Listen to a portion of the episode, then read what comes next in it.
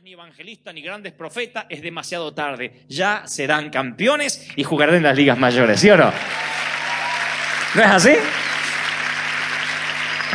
Entonces yo les voy a mostrar ahora un video que les prometí en el, eh, servicio anterior, donde ustedes van a ver cómo un muchacho de 23 años, 22, 22 años de edad, se atrevió a jugar a ser caballero.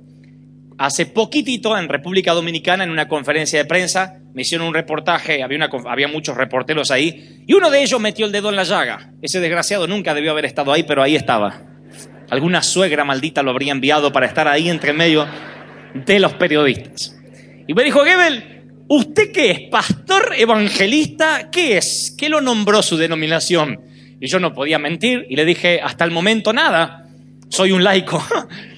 Y dijo, pero ¿cómo? Usted no puede ser un laico así. Sí, soy un laico, de verdad. Soy un laico, nunca se han dado cuenta, pero soy un laico. Un día estaba en un servicio como este y escuché de que estas señales me seguirían y de que nada me detendría si yo tenía la determinación de cambiar mi estrella. Yo también era el hijo de un techador. Más específicamente era el hijo de un carpintero. No era el hijo de pastor, no era hijo de un profeta. Nunca nadie me dio una buena profecía, jamás. Es más, la única vez que un pastor me habló era un pastor alemán, literalmente era un pastor alemán. Era mi pastor y había nacido en Alemania, no piensen mal. Cualquier similitud con un perro es solo un mal pensamiento morboso de ustedes.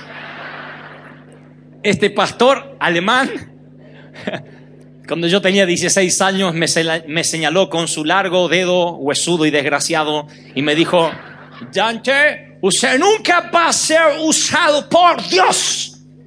Creo que hizo algo así como, ¡Hey Hitler! y pegó media vuelta.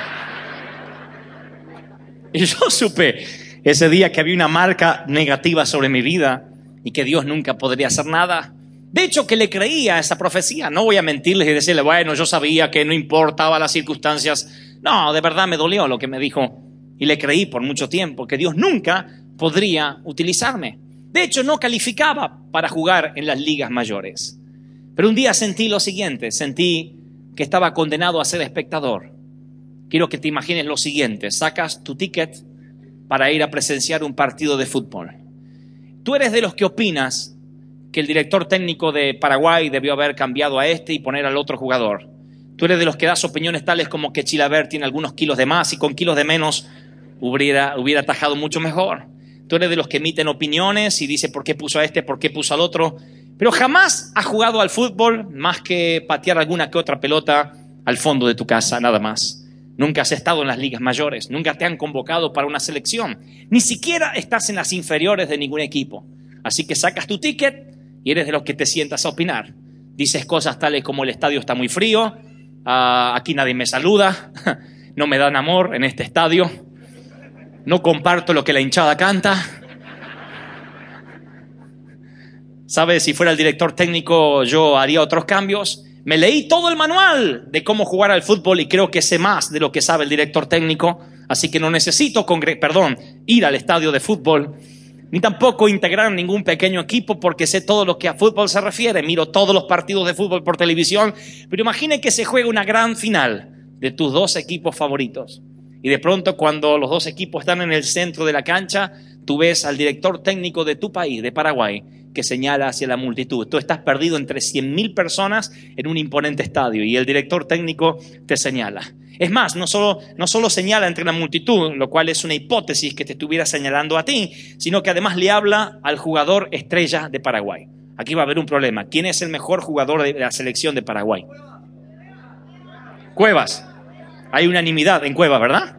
Así que imagínense que le habla a Cuevas. Pensé que me iban a decir Chilaver.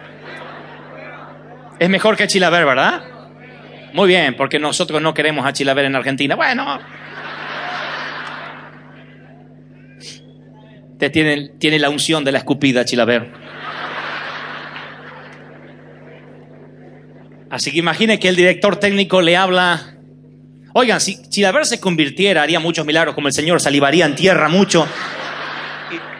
Nada más que hay que enfocar su escupitajo, ¿verdad? Para que sea el sitio correcto, no en la cara de nadie, sino en el barro. Así que imagínate.